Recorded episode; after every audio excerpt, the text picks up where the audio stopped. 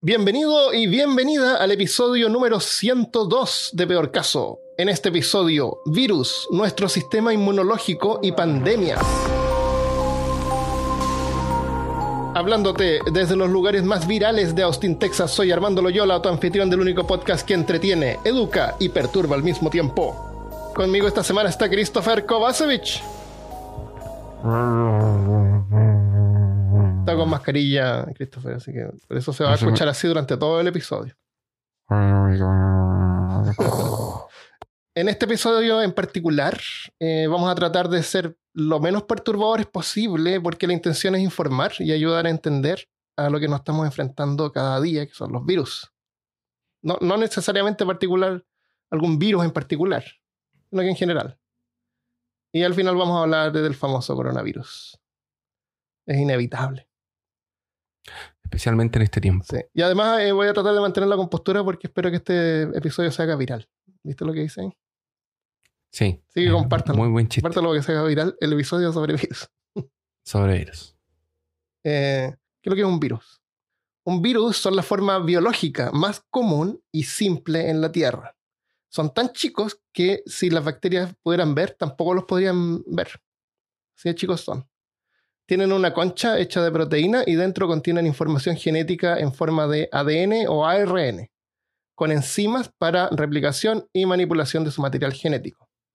Las proteínas son estructuras formadas por piezas como legos llamadas aminoácidos, mientras que el ADN es una molécula muy larga, mide como 3 metros estirada, una sola molécula, 3 metros estirada, compuesta por varios elementos pegados entre sí ordenados en una forma como de escalera. El ARN es como igual, pero imagínate que la escalera está cortada por la mitad. O sea, una vara con palitos eh, extendidos hacia un lado. Los virus son básicamente solo un pedazo de información genética, o sea, un tramo de ARN o ADN encapsulado y es incapaz de reproducirse, no tiene ningún tipo de respuesta a estímulo, no crece ni come o tiene ningún tipo de metabolismo. O sea, básicamente tú en los domingos por la mañana. Claro. Y por eso es que los virus no se consideran organismos vivos, porque no cumplen esas condiciones. Y así que tampoco se clasifican en especies, como los animales, sino que en tipos, clasificados por sus características como la forma que tienen, que puede ser eh, espiral o poliedro como un dado de rol, o esférico como el virus de la influenza, o una mez- mezcla de varias formas. Eh, otras características que tienen es el tipo de material genético. Los con ADN se llaman adenovirus y los con ARN se llaman retrovirus. ¿Has escuchado esos términos? Retrovirus, adenovirus. Es por el, son, es por el tipo de son material virus de genético. los años 80. ¿Es porque qué? Son los virus de los años 80. Los retrovirus. Claro, de los 80. Oh, me siento viejo ahora. Era de los 20. 8 bits. Son virus de 8 bits. Son Claro, son virus de 8 bits, los ADN de 32 bits y ahora a lo mejor salen de 64. La- también el- otra característica es el método que tienen para replicarse, el tipo de organismos que invaden y las enfermedades que causan. Si la enfer- según la enfermedad que causa puede ser como el tipo de virus que es, o la forma, o una combinación de varias. Y es por eso que los nombres son tan complicados. Los virus solamente se pueden replicar con ayuda de una célula, que puede ser de animal o vegetal, o incluso infectar bacterias, que son organismos formados por una sola célula. Organismos pequeños que tienen así como un- unas pocas células. Las células son, formas de, son las formas de vida más pequeñas, fabrican proteínas, replican ADN y almacenan recursos. En el núcleo de una célula hay una molécula de ADN conformada por varios elementos ordenados en forma de espiral, como escalera, pero en espiral, mide 3 metros estirado, como dijimos, y es tan delgada que cabe dentro del núcleo enrollada como tallarines en un plato. Pero es súper chica, es, es- es minúscula. Te vas a dar cuenta lo chico que es. Los químicos dentro del núcleo hacen copias de algunas partes de la molécula de ADN. Hay unas cosas que van detectando, eh, toman así como una foto al, al- al tramo y hacen una copia del tramo de ADN. Y estas copias cortas se llaman ARN, o sea, son como las mitades nomás. Y esas copias cortas salen del núcleo por unos poros. Como tramos, imagínate tramos así de cinta magnética, así como cinta de música, de cassette. Salen Ah, y ok. quedan flotando así en el, afuera del núcleo, en- dentro de la célula. Eh, y estas moléculas quedan flotando hasta que son capturadas por otras estructuras llamadas ribosomas, que las, como que las pescan así. Y las leen, imagina que son como, como lectores. Hay millones de ribosomas dentro de, la, de, la, de una sola célula. Eh, y lo que hacen es ir pasando el ARN, la cinta la, la van leyendo. Como si fuera una cinta de música, así tal cual. La información está escrita según el tipo de átomos que van formando el tramo de la molécula de ARN. Recuerda que una molécula está formada por varios átomos juntos. Los ribosomas, o sea, los que van leyendo la, cinta de ARN, también absorben, por otro lado, otro tipo de moléculas que flotan dentro de la célula llamadas aminoácidos. Los amino hay millones de pedazos de aminoácidos en, la célula, pero entre hoyos, entre entre todos, son 20 tipos diferentes solamente. Y con esos 20 tipos, que son como realmente como piezas de Lego, el ribosoma va leyendo la información en el tramo de ADN y usa los aminoácidos en diferentes combinaciones y formas, como piezas de Lego, para ir formando otras partículas más grandes que se llaman proteínas. Y esas son las proteínas. Las proteínas mezcladas con otros químicos forman diferentes tipos de células que juntas van formando tejido, que juntas van formando los órganos y todo eso combinado y funcionando forma tu cuerpo. O con otra combinación entre millones de variaciones diferentes de proteínas forma otros animales o plantas. Todo dependiendo de la información del material genético, el ADN. Me siento como John Hammond en Jurassic Park ¿Te acuerdas cuando eh, hola, soy el señor ADN? Hola, soy el señor ADN. ¿Cómo estás, hermano? Ah, no, no, no, no vamos a hacer eso. Oh, qué mal. ¿Qué es eso? Adivina quién fue ese. La superficie de un virus está cubierta con unos pelos como receptores, hechos también de proteínas que se pegan a una célula como un velcro los receptores de cada tipo de célula y cada virus son diferentes, por eso los virus son específicos al tipo de virus que pueden infectar. O sea, no se pegan a cualquier tipo de célula. Ajá. Por eso los virus que afectan a los pulmones se pegan, son virus que se pegan a la célula de los pulmones. Eh, una vez que el virus se pega a una célula, la célula lo deja entrar. Y esto vamos a ver cómo funcionan los virus ahora la, célula lo deja entrar y lo, como que lo pesca y lo lleva hacia el núcleo. Cerca del núcleo el virus se abre y deja salir la, su cinta de material genético, que entra por los poros al núcleo de la célula. Y los mismos químicos que copian las partes de ARN, son como una especie de ribosoma, pero otros, ahora pescan también las moléculas genéticas del virus y las copian, porque no notan ninguna diferencia. Es como un estafador. Es un estafador, sí. Como es, como. me imaginé una película de Leonardo DiCaprio que él llega a un lugar así como para copiar alguna cosa gratis. No sé. No sé por qué me imaginé a Leonardo DiCaprio. Debe ser porque lo he visto en varios papeles de estafadores. Puede ser. Sí, entran em, así y... Es como que el virus llega y dice, oh, ¿me puedes hacer un favor? Eh, ¿Podrías copiarme estos billetes? Claro. o como estos tipos que se infiltran a, los edificios, las corporaciones, como para robar información. Y se ponen las etiquetas falsas. Entonces me da la sensación de que el virus llega con una etiqueta falsa claro, eso todos los test. Tal cual. Podría ser un juego. En, un momento queda sudando así como, oh, no, me van a descubrir. Claro, cuando va pasando y la el guardia lo mira y le dice, está bien, puedes pasar. Y vas. Pasa a la célula. Y así pasa, y entra. En las copias del ARN, ahora, ahora entró una sola, un solo pedazo de, material genético del virus, pero ahora ya hay, hay millones de, de, pedazos de cinta de eso. Y salen del núcleo ahora. Lo que yo me imaginé de, los ribosomas, eh, que me parece que, mm, mm, para tener una idea en la cabeza más, más, más visual, es como, cuando, es como cuando abres un cierre. Sí, más o menos. El cierre el cierre sería el, ribosoma y las dos cintas serían las, cadenas de que le está copiando. Bueno, sería como cierre, pero solamente un lado del cierre. Claro. Porque el ARN es solamente un lado. Pero, pero es más o menos eso lo que pasa. Entra, entra una y salen dos. Y salen dos copias exactas. Ah, no, esos son los químicos que copian los, los ADN dentro del núcleo. El ribosoma funciona fuera del núcleo. Y lo único que hace es pasar la cinta. Y por arriba, ah, por arriba en realidad salen así las moléculas de proteína. Ah, ok. Yo me lo imaginé como una. como son como cintas de, de cassette. son como los, las cabezas lectoras así, que van como pasando la cinta. Eh, entonces ahora, eh, afuera de la célula, hay restos de pedazos de ADN de la célula, pero también hay copias de ARN de virus flotando. Y los ribosomas, que tampoco diferencian, los pescan y ahora leen sus instrucciones para construir ahora proteínas según las instrucciones del virus. Pero estas proteínas, para lo único que sirven, es para encapsular los, eh, las cintas de ARN del virus, creando así más virus. Entonces, crean estas proteínas, las proteínas estas van a pescar los, virus. Y ahora la, la, célula infectada continúa produciendo millones de virus dentro de una célula, de una sola célula, millones. Eh, dependiendo del tipo de virus, porque todo esto es inmensamente más complicado, obviamente, pero hay algunos tipos de virus que pueden ir saliendo de la célula a medida que van siendo producidas.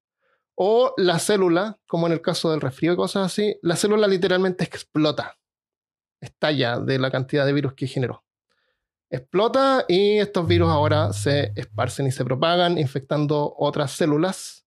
O cuando ya hay demasiados, empiezan a, a salir entre las membranas de la célula se mezclan con las capas de mucosa y ahí son expelidas al estornudar o toser. O también, mm, eh, varias también son eh, expelidas por el tracto digestivo y quedan mezcladas con el excremento y la orina. Y así es como salen del cuerpo. Como una película de terror. Sí, más o menos. Se cree que el virus, pero no, no te enojes mucho con los virus. Un poco. No, no, ellos están solo tratando de sobrevivir. Eh, eh, bueno, esa es la cuestión, es que no son ni siquiera cosas vivas, son así como pedazos de, de, de ácido. No. Moléculas de ácido. Se cree que los virus eh, que infectaron bacterias simples billones de años atrás ayudaron a crear el primer núcleo de una célula.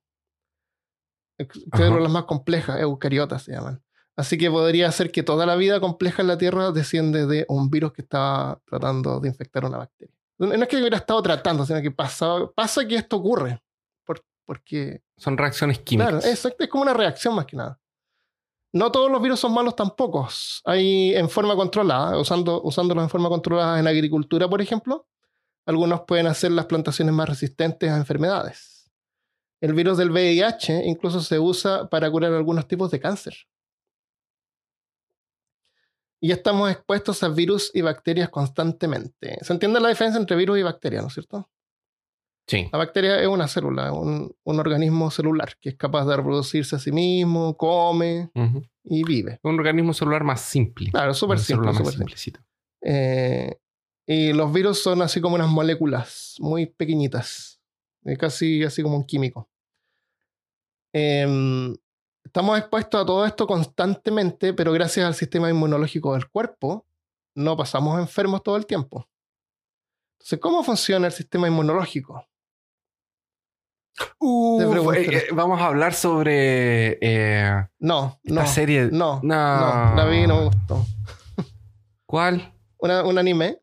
No, ah. no, ese anime es, super, es terrible. Es, em, es el el anime es War Cells, una cosa así. Sí, me cargó. No me gustó. No, no, yo estoy hablando de.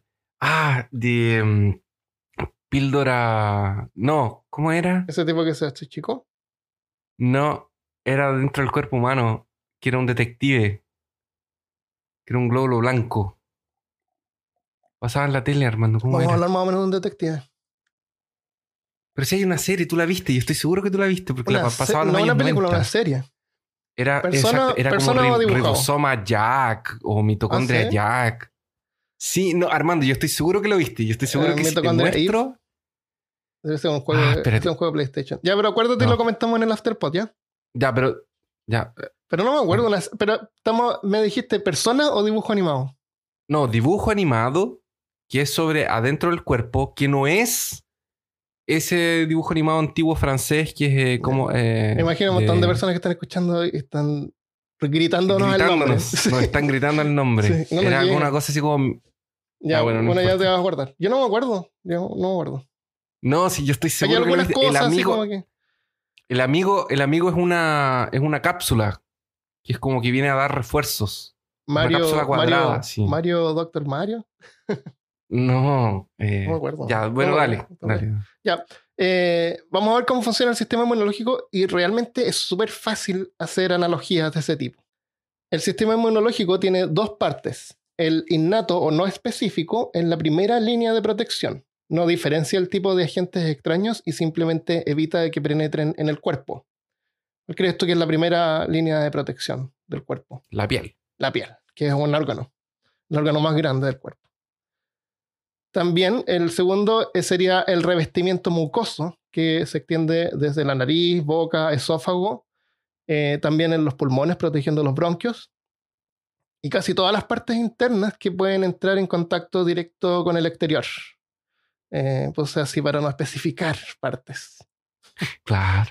Eh, están cubiertos por este revestimiento mucoso que es una superficie pegajosa que atrapa las partículas de polvo. Y, el cuerpo está, constantemente generando eso, entonces todo el desecho, la mayor parte de eso se va así por el tracto digestivo, se muere en, el ácido del estómago. O nosotros lo estornudamos y lo botamos cuando estamos resfriados, por ejemplo. O lo sacamos con el dedo de las orejas.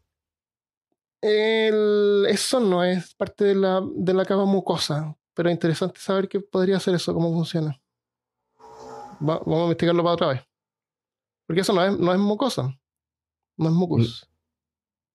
Otra cosa. La cera a los oídos, no. pero, pero aún así, pero, pero yo tengo entendido a, a mí me dijeron cuando chico que era caca de pato. Que cuando uno duerme, los patos van y duermen en tu oreja. Y eso es. Un pato. Sí, caca de pato. Eso me dijeron. En tu oreja. Tal vez era para que, para que, no te los comieras. Puede ser. Porque quien come caca de pato. Hubiera sido caca de gallina, te creo. Pero... Caca de gallina. no, pero. Pero yo tenía entendido que sí.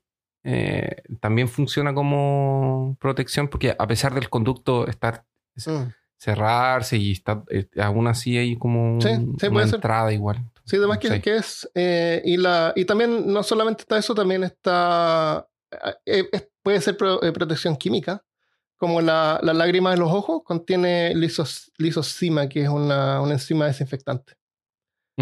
y, también está el ácido del estómago, que eso mata casi todo.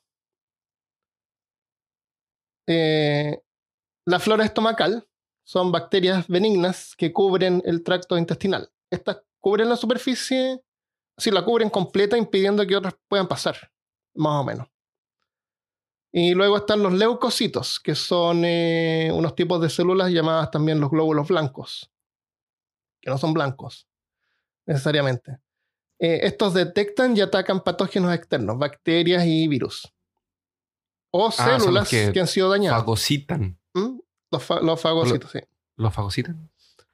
Eh, tienen acceso completo a todo el interior del cuerpo, excepto el cerebro y la médula espinal nada pasa al cerebro y nada pasa a la médula espinal. Hay varios tipos de leucocitos que no solo patrullan por donde pasa sangre, estos pueden, se pueden abrir paso entre células y alcanzar cualquier parte del cuerpo, con, esas excepciones. Y algunos consumen patógenos y cuando mueren, cuando, tú te, cuando tú te cortas y se te infecta, empieza a salir pus esos son leucocitos que, se han comido eh, bacterias y, ese tipo de leucocitos es como los más rápidos que llegan. No serán las plaquetas, pero esos van y comen una bacteria y mueren. Entonces, todo eso son así como leucocitos muertos. Ya, sí. El pus. El pus, sí. Son restos de células muertas. Eso es. Son como soldados que murieron en batalla. Así que más respeto cuando. Valientemente. Otros más grandes pueden detectar células cancerosas y también las proceden a absorber, se las comen.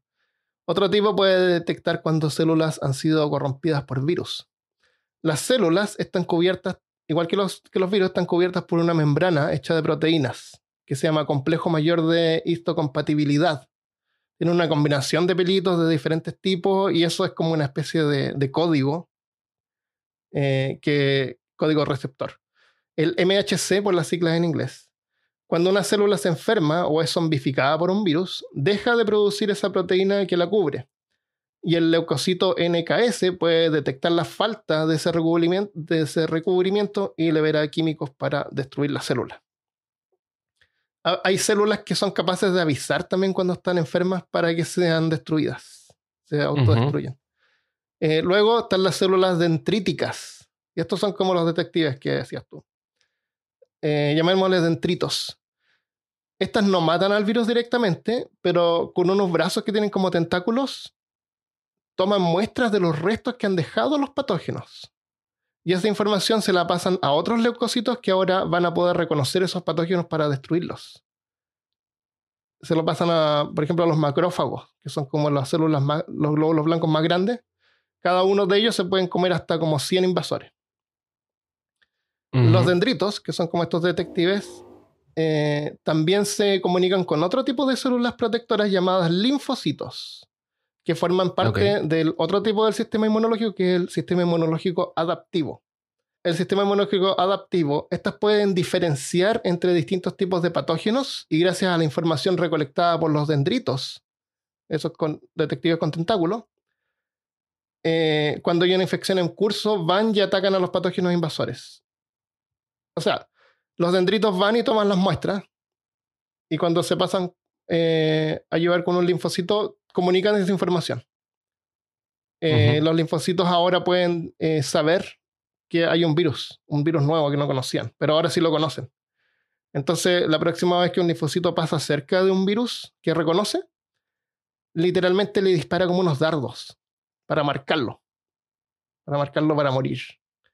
Y con esos dardos, ah. son unos dardos que los eh, macrófagos, que los glóbulos blancos detectan y los, usan para, ok, esto hay que comerlo, destruirlo. Pero en todo. Es como, ¿sí? es, como el, el, Porque el sniper nunca va solo. Ahora, el sniper siempre es un equipo de dos. Es un observador del sniper.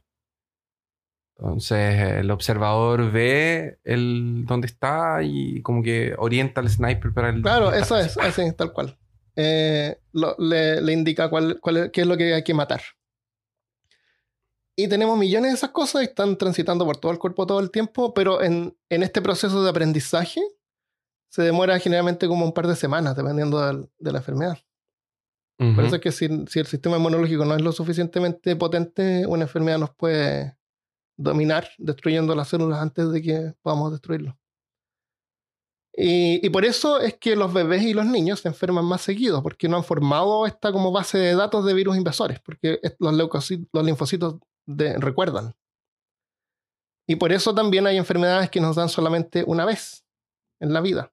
Porque la ah, próxima vez que los mismos patógenos entren al cuerpo, los linfocitos, que son como los agentes de inteligencia, los van a reconocer y crean los anticuerpos, que son literalmente los dardos esos que marcan a los patógenos. Pero no es necesario enfermarnos una vez para que el sistema inmunológico aprenda sobre una nueva enfermedad. Podemos usar un, un truco, no es tan viejo, es un truco llamado vacunas.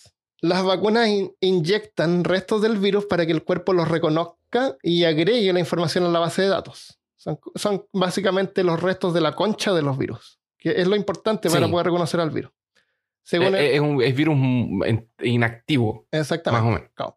Según el tipo de virus, a veces es necesario igual hacer que el sistema inmunológico trabaje más duro, porque si no, no pescan. Y entonces hay, hay veces en que es necesario usar versiones vivas del virus Así te, tiran los virus vivos, pero son como versiones débiles del virus. y, en, cantidades también que no te van a... Por eso que a veces cuando nos vacunamos pasamos por los síntomas y después se nos pasa. claro, es, fácil que nuestro sistema inmunológico pueda reaccionar. Entonces lo combate sin mucho esfuerzo y ya tiene lista la fórmula para generar los anticuerpos la próxima vez si es necesario. Aunque en realidad el sistema inmunológico está funcionando todo el tiempo en forma constante absorbemos diferentes tipos de virus y bacterias y no nos enfermamos porque el sistema inmunológico está trabajando y todo el tiempo matando virus. Entonces no es que así como que, oh, nos pegamos un virus. No, todo el tiempo no estamos absorbiendo virus y bacterias. Y el sistema inmunológico está todo el tiempo ya detectando y matando cosas. Podemos ayudar a nuestro sistema inmunológico no fumando, comiendo una buena dieta balanceada, manteniendo un buen estado físico, no tomando licor en exceso, durmiendo 7 a 8 horas al día o en la noche, mejor, y tomando acción para evitar infecciones que vamos a ver al final. A ver, a ver, a ver. Pero Armando, entonces, si podemos recordar los virus, ¿por qué tenemos que vacunarnos cada año contra el resfrío? Excelente pregunta. ¿Por qué es? Ah, porque el virus va mutando. El virus, va van cambiando. Lo que en realidad cambia es el disfraz. tal cual como un disfraz, es la, la proteína que, va, que lo cubre. La concha la cambia. Es como que cambiara de ropa. O sea que en vez de entrar como funcionario de la compañía, va a querer entrar como alguien que va a entregar pizza. Claro. O alguien que va a limpiar. Y todos dejan pasar a la pizza. claro. O alguien de SEDEX. Claro. O alguien de Amazon. También. Entonces, realmente el, el, ARN o el ADN que trae adentro es el mismo. Pero como la cubierta cambia, el cuerpo no lo detecta y hace todo el trabajo para eh, detectarlo, marcarlo y recordarlo. Y estos virus cambian todos los años, todos los años. Y, por eso es que tenemos que ponernos una vacuna cada año antes del, antes del invierno o al inicio del invierno cuando el cuerpo empieza a estar más débil por el clima. Y no se sabe con seguridad la forma exacta que va a tener un virus el siguiente año. Por eso las vacunas eh, incluyen diferentes cepas, se llama, o traits en inglés. Son como las versiones que el virus podría tener. O sea, en laboratorios evolucionan el virus para ver cómo va a cambiar. Claro, como que tratan de proyectar los cambios que podría tener naturalmente. En una de esas acompañan algunas muestras. Entonces, las vacunas que uno se, se, tome, se pone en la farmacia, por ejemplo, incluyen dos cepas generalmente dos versiones del, virus nuevo. Pero en, por lo menos acá en Estados Unidos, en algunos consultorios, uno se puede poner eh, vacunas que tienen hasta cuatro cepas. Mientras más cepas, bastante. ¿Mm? Es harto. Sí, menos posibilidades. Así que es importante ponerse la vacuna. Yo y Michelle la ponemos todos los años. Sí, yo aquí en Brasil también me, me vacuno bastante bueno. Especialmente porque acá hay como focos de dengue, ah, sí, fiebre pues, amarilla. sí, no solamente para el resfriado, como tú dices, hay otras enfermedades sí, hay otras cosas que... Y hay algunas que no cambian, afortunadamente. El H1B1 también un tiempo fue súper este, pandémico. Este virus de, de ahora, el coronavirus, podría ser que no mutara. Entonces es una cosa que va a dar una vez en la vida. Así como el SARS que dio una vez, nadie se estaba vacunando por el SARS del, 2000, del 2006 o el 2009. Ah. Pasó nomás. Bueno, eh, veamos algunas pandemias para tener una idea de lo que ha ocurrido y lo que podría ocurrir después. Algunas pandemias son causadas por bacterias, como en el caso de la peste bubónica. Tenemos un episodio sobre la peste negra. Sí. Búsquenlo. Y otras pandemias son causadas por virus. La peste antonina es tal vez la más antigua registrada también conocida como la peste, de, la peste de Galeno. Fue una pandemia que afectó a Asia Menor, Egipto, Grecia e Italia. La causa es desconocida, pero se cree que podría haber sido virus de viruela o sarampión.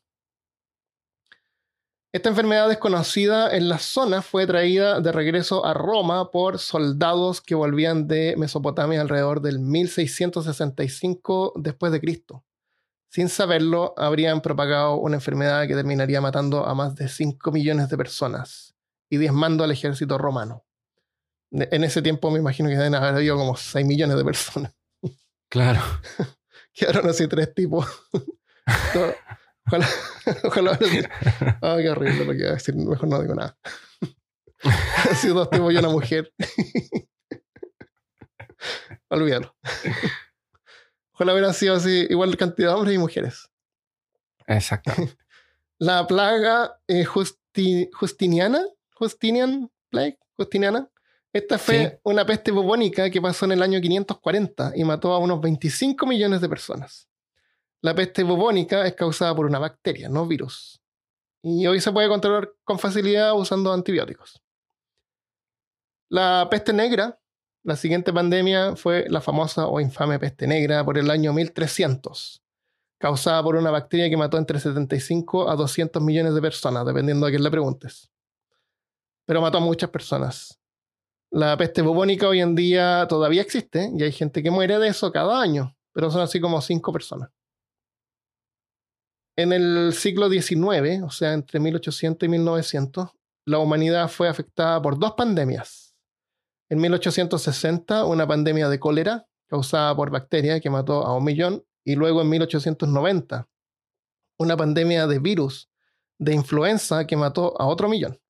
Se le, llama, se le llamaba la gripe asiática o gripe rusa. Eh, es por, por donde se origina. La causa fue el virus técnicamente llamado influencia AH3N8, hay tres lugares muy separados entre sí de donde pudo iniciar la pandemia. Bucará en Asia Central, hoy Turquistán, Athabasca en el noreste de Canadá y Groenlandia, en Groenlandia. Se estima que el rápido crecimiento de la población del siglo XIX, específicamente en zonas urbanas, solo ayudó a que la gripe se extendiera rápidamente por todo el mundo.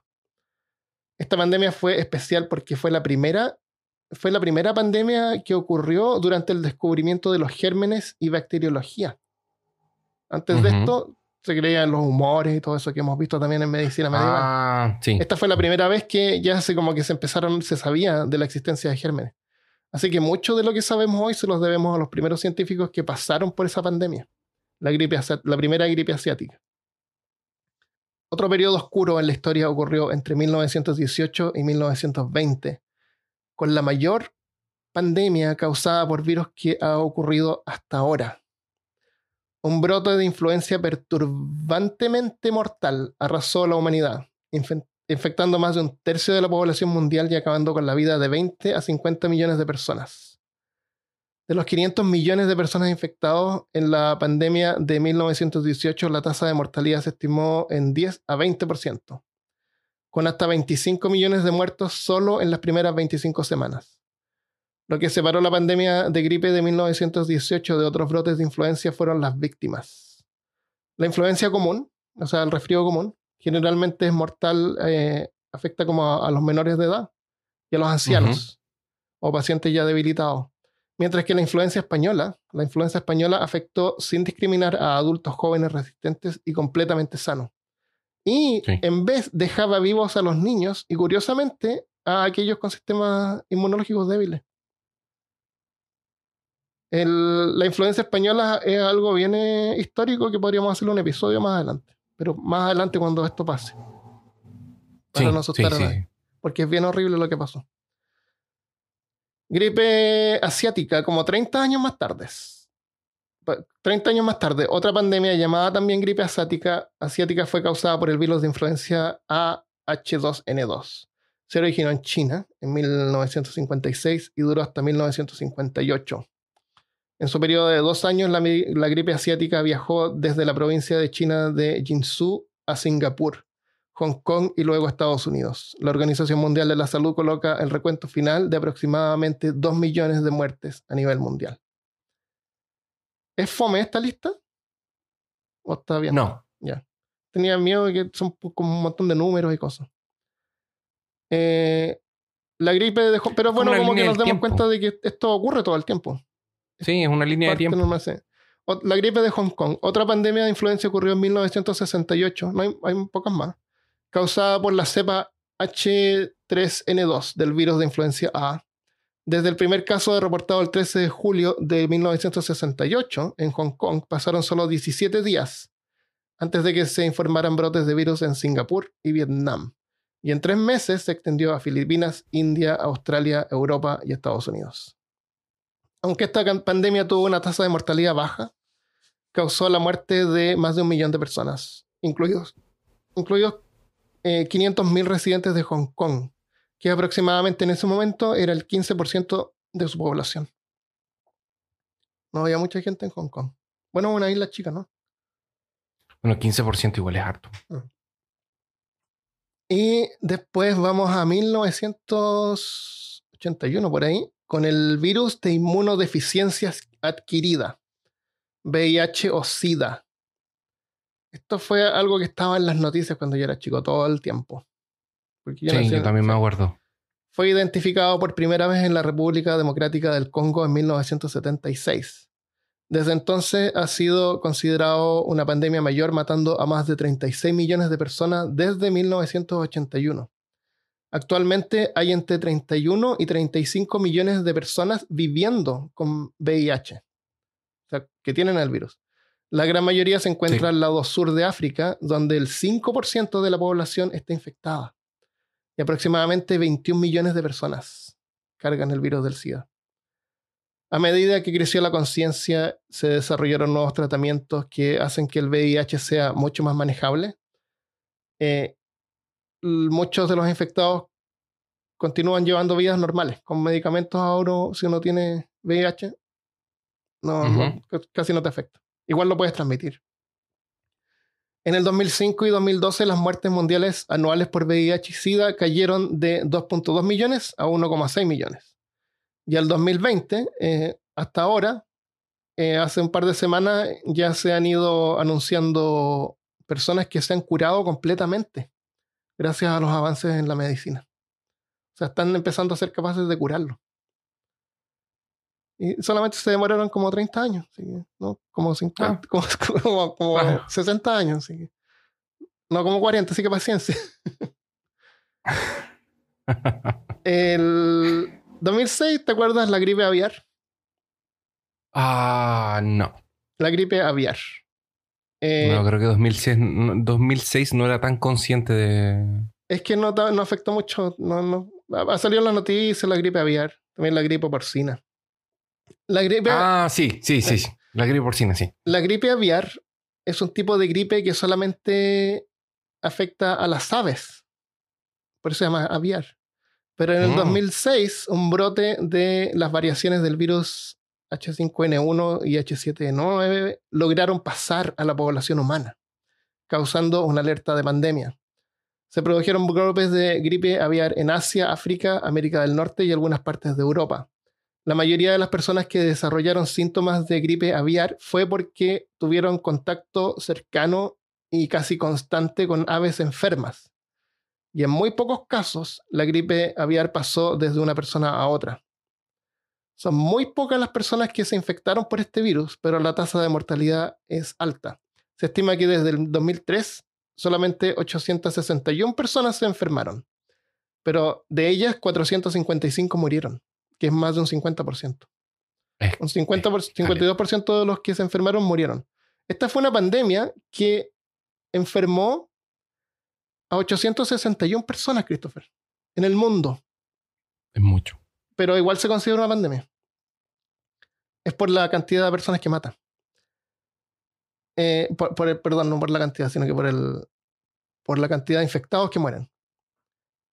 Eh, y esto es en general, porque el 2007, el 2017 en Egipto se infectaron tres personas. Solamente en Egipto hubieron tres casos y de los tres que se infectaron murió uno.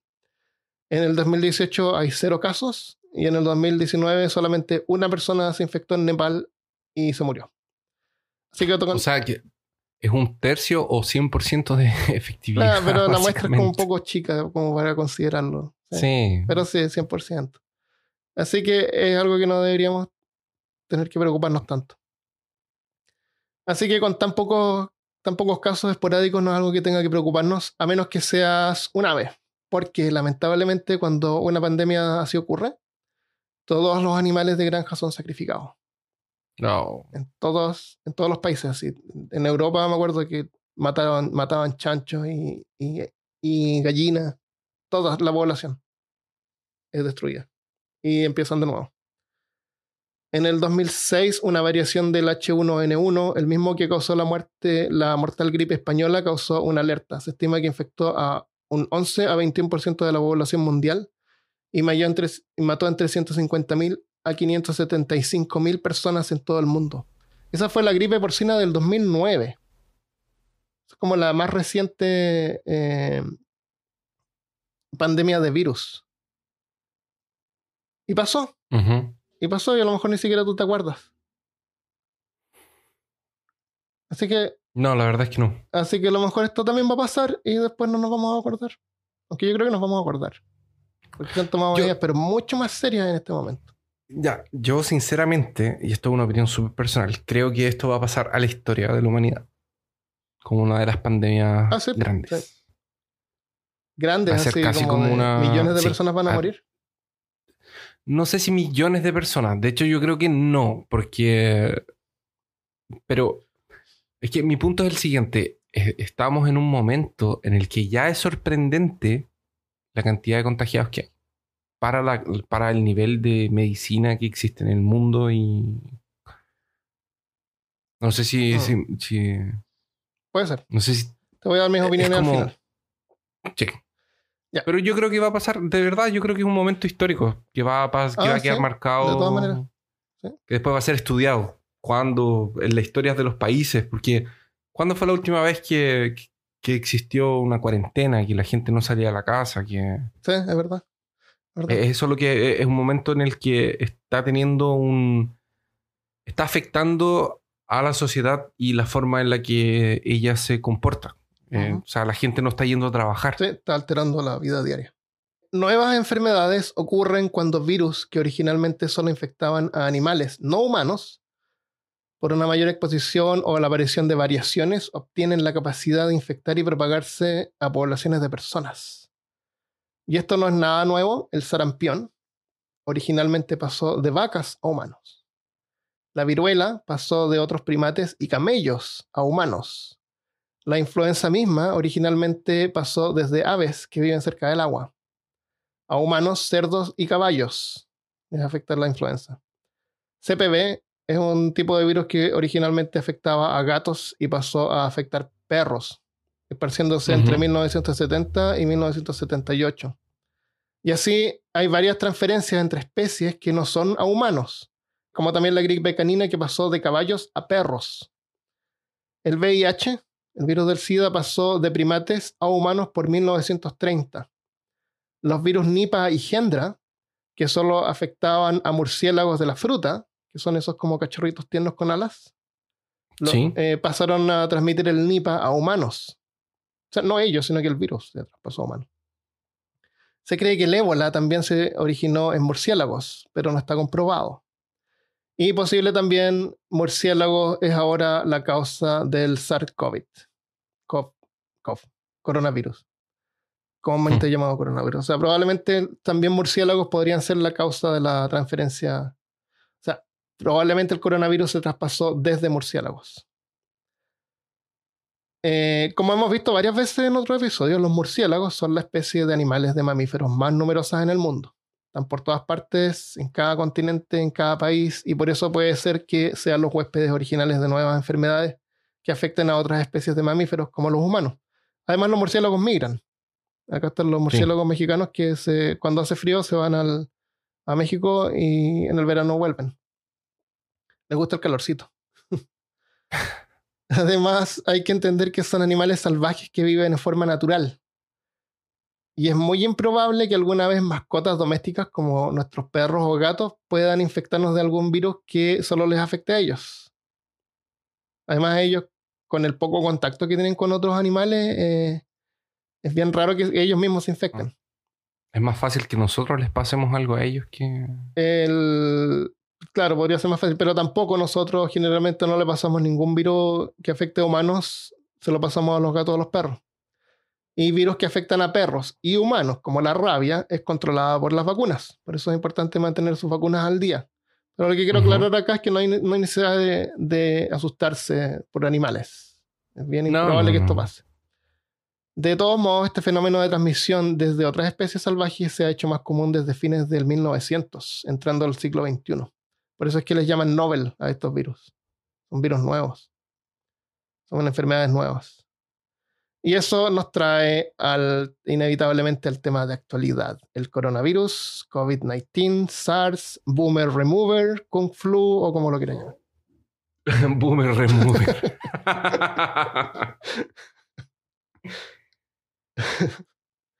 Así que ahora hablemos del coronavirus. Coronavirus reciben el nombre por las espigas que, en forma de corona que tienen en la superficie. Como ya sabemos, es la proteína que lo cubre y lo identifica. La variación SARS-CoV fue identificada por primera vez en el 2003. SARS significa simplemente síndrome respiratorio agudo severo, por la sigla en inglés, Severe Acute Respiratory Syndrome. Y COV significa CO de coronavirus y V de virus, o sea, como virus tipo corona que causa enfermedad respiratoria. El número 19 en COVID-19 el COVID-19 se refiere al año en que comenzó la infección, que es el 2019. Eso es. Pero lo hacen confuso. Se cree. Es porque si no, no tiene. Y COVID-19 en la enfermedad no es el virus. El virus es SARS-CoV. CoV. Sí. sí. ¿Por qué lo hacen confuso? Es, porque ¿Qué le vas a poner? ¿Gripe 3? ¿El retorno? Gripe el 2020. ¿Gripe la venganza? ¿Gripe 2019 reboot? ¿Boomer Remover? Claro. ¿El eh, reboot de la gripe? Claro, pues sí. Sí, son nombres técnicos. Pero es bueno eso igual porque no, para, para identificarlo, para saber de qué es lo que estamos hablando en particular. Se cree que las primeras infecciones a humanos ocurrieron al sur de China en el 2002, en la provincia de Guangdong. No se sabe con seguridad desde qué especie fue transmitido, pero se cree que pudo ser de especies de murciélagos. Y le echan la culpa a los chinos que comen animales salvajes. Nosotros comemos generalmente animales de, granja, de granja. O sea, animales que producimos para comer, especialmente para comer. Hay un... Se supone que en, China todavía la medicina tradicional es muy fuerte. Entonces usan huesos de no sé qué, hígado de no sé qué, y tratan de resolver algunas enfermedades usando esa medicina tradicional. Y en esa ciudad, ¿qué es? ¿Qué es qué? ¿Cuál es el, ah, la ciudad del foco? Guangdong. Eh, existía contrabando de un animal que en este minuto no recuerdo si era una subespecie de murciélago, porque o era otro mamífero, pero existe una especie de animal que, que había un contrabando porque se usaba para este tipo de medicina tradicional china. Y por eso no podían encontrar el foco de dónde venía porque la gente que lo vendía era gente que hacía contrabando. Entonces no podían encontrar de dónde estaba viniendo este... porque el foco era en la ciudad, pero de, dónde provenía el virus. Por eso se demoraron tanto en encontrar. Ah, Entonces la gente consumía este animal de forma de contrabando porque es prohibido usarlo, pero lo usaban para esa medicina tradicional china de ellos. Entonces la gente los viejitos y, la gente como que no tiene mucha cultura, la gente que no, no, era muy estudiada, compraban este animal de contrabando, lo usaban como medicina. ¿Cuál es la parte del animal? En este minuto no lo recuerdo, lo puedo buscar, si quieres lo podemos hablar, eh, lo podemos poner después en un extra. Sí, sería bueno. Pero yo se lo escuché, es un profesor aquí de la, Universidad de San Pablo. Ya, sí, búscalo. Y, dice que, dicen que por eso no podían encontrar el foco, por eso se demoraron tanto, porque ellos creían que era comida, persona, y al final era como en un terminal pesquero que vendían ese bicho como escondido. Mm, qué horrible. Y, eso como, por eso te digo que la diferencia es que nosotros acá en Occidente, toda la carne que comemos, casi toda la gente que comemos carne, es carne que uno compra en el supermercado y es procesada y hecha para carne. Son pocas la gente que come así animales que cazan o que son animales salvajes, que, que pueden traer enfermedades. Pero también esto ocurre por el contacto constante, no es una vez. Eh, es una población alta, como en China, una alta población, un montón de gente que está en contacto constantemente con eso. Entonces, si es que hay un chance de que esto pase, este virus pase al humano, va a pasar. porque hay demasiadas veces que, que, se da la oportunidad. ¿Me entiendes? Sí. Y eso es, como, es como que la naturaleza se autocontrola. Cuando hay mucha población, se controla de esa manera. Pero esto va a seguir pasando mientras las ciudades sigan creciendo. Sí. A menos que eh, confiemos en la ciencia y no comamos cosas por, medicina tradicional. Tradicionales. Ya. A diferencia de otros virus, originalmente de animales no humanos, el, corona, el coronavirus le vamos a llamar coronavirus, ¿ya? Es fácilmente transmitido entre personas, principalmente luego de la segunda semana desde que ocurre la infección. Esto es cuando el virus se ha logrado reproducir tanto que el exceso es expelido del cuerpo en secreciones respiratorias, como, como vimos antes. Los síntomas no son más severos que un resfrío común, si es que menos, una vez que el sistema inmunológico logra controlar la infección. Este virus en un año no ha matado más gente que lo que ha matado la influenza o el resfrío común, de hecho es mucho menor. El resfrío común entre el, entre el 2017 y el 2018 mató a 61.000 personas. El día de hoy van 9.000 del coronavirus, que igual fue alto comparado con años anteriores. El COVID-19 continúa ocurriendo, pero en general desde diciembre ha matado a, a, bueno, al día de hoy, como dijimos, 9.386 van ahora. Hay un montón de páginas donde llevan la cuenta y todo eso. Eh, entonces, si, si, ha matado en, a tan pocas personas, ¿por qué tanta conmoción y alerta de pandemia o disturbios en el mercado? Y lo más importante, falta de papel higiénico, Christopher. es por el índice de mortalidad, o sea, la cantidad de personas infectadas que mueren. En el 2018, 61.000 personas murieron de resfrío, pero los infectados fueron 45 millones. 45 millones de personas en el mundo se infectaron de resfrío y 61.000 murieron. Y eso es solamente en Estados Unidos. Pero nos da una buena idea de la mortalidad de la infección, que es un 0,13%. A cambio, en el caso de las muertes de coronavirus, que en este momento, eh, a mediados del 2000, de marzo del 2020, son, eh, está sobrepasando los 9.000, provienen de un total de 218.000 infectados y esto es un 4%, o sea, 30 veces más que el resfrío común. Las pandemias tienen un índice que va del 1 al 5, según el índice de severidad de pandemia. La más baja es la categoría 1, en la que entra generalmente el resfrío común cada año con un índice de mortalidad de un 0,1. O sea, significa que un 0,1% de los infectados muere. Y ojo que esto no es un 1%, es solo un décimo de un 1%. O sea, si hay 100 personas infectadas en el hospital y 99 son dados de alta, el que queda tiene nueve chances entre 10 de también ser dado de alta. Son muy, eso significa que son muy pocos los que mueren comparado con los que se infectan. Ajá. Pero aún así se considera una pandemia si sobrepasa el 0,1%. Y esta es categoría 1, que ni siquiera clasifica para poder salir en las noticias.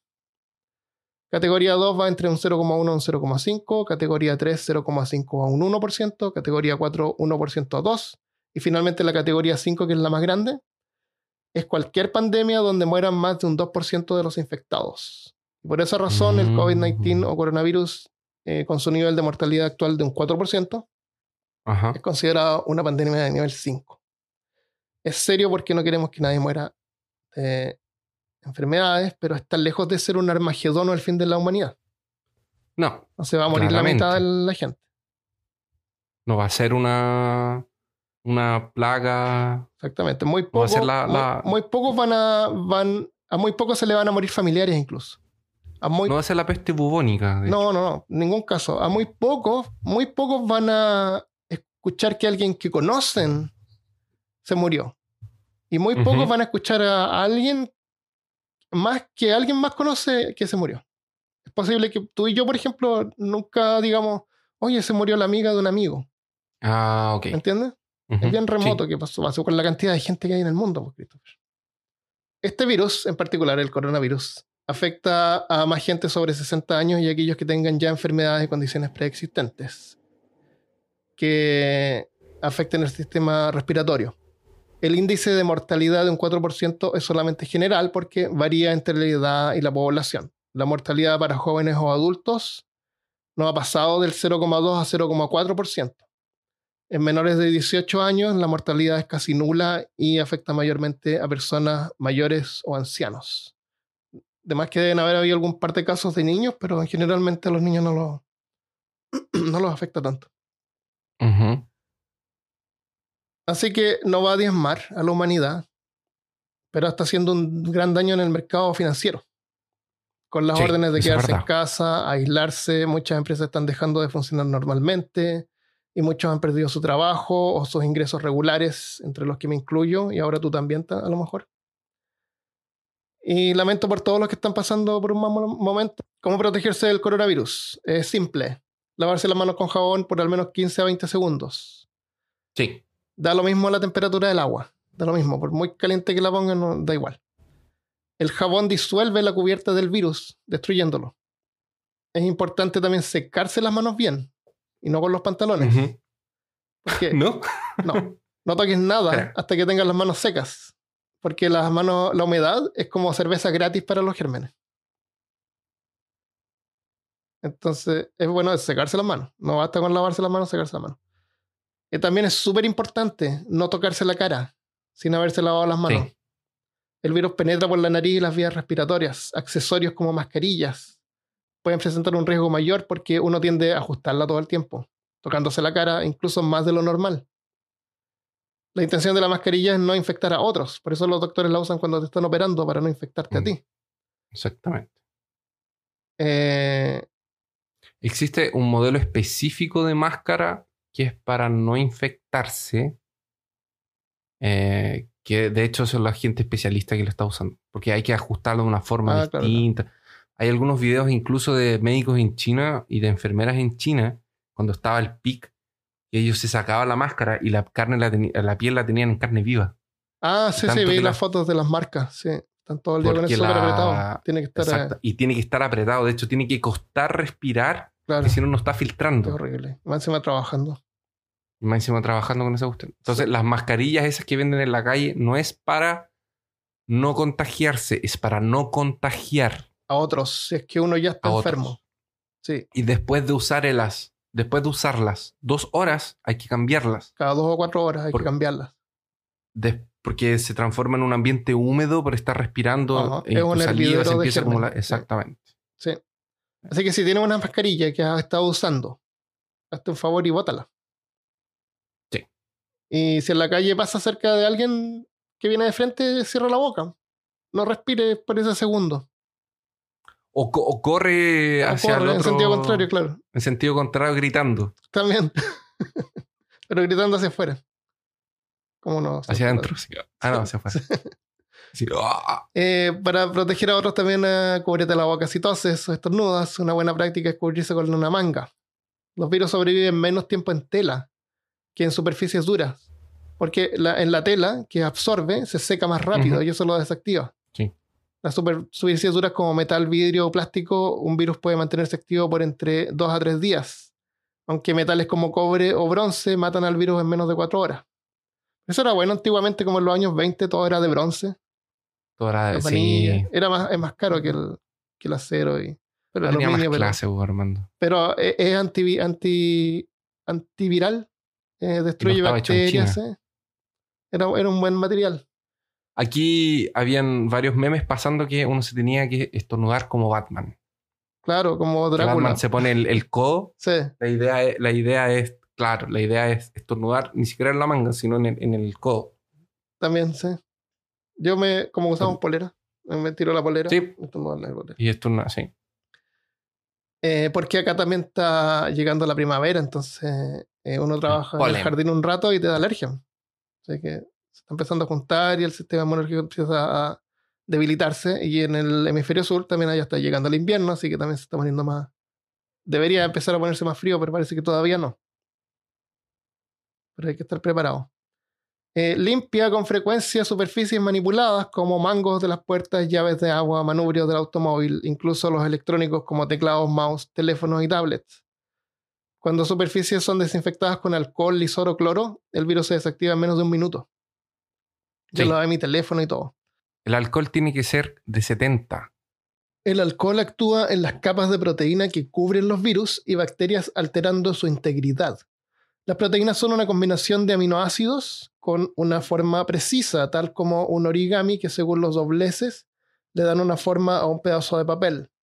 El alcohol desnaturaliza las proteínas y esto significa que pierden su forma, igual como si estiráramos un papel que había sido doblado con origami.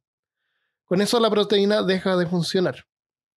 En presencia de agua, las proteínas se desnaturalizan mucho más rápido el alcohol tiende a deshidratar. Por eso es que una mezcla de alcohol con agua funciona mejor que alcohol puro para desinfectar. Por eso es que en el caso del alcohol isopropílico que venden en farmacias y supermercados, el con 70% de alcohol funciona mejor que el con 91%. Lo otro es que estos geles para lavarse las manos eh, recomiendan así como la mitad de una cuchara de té.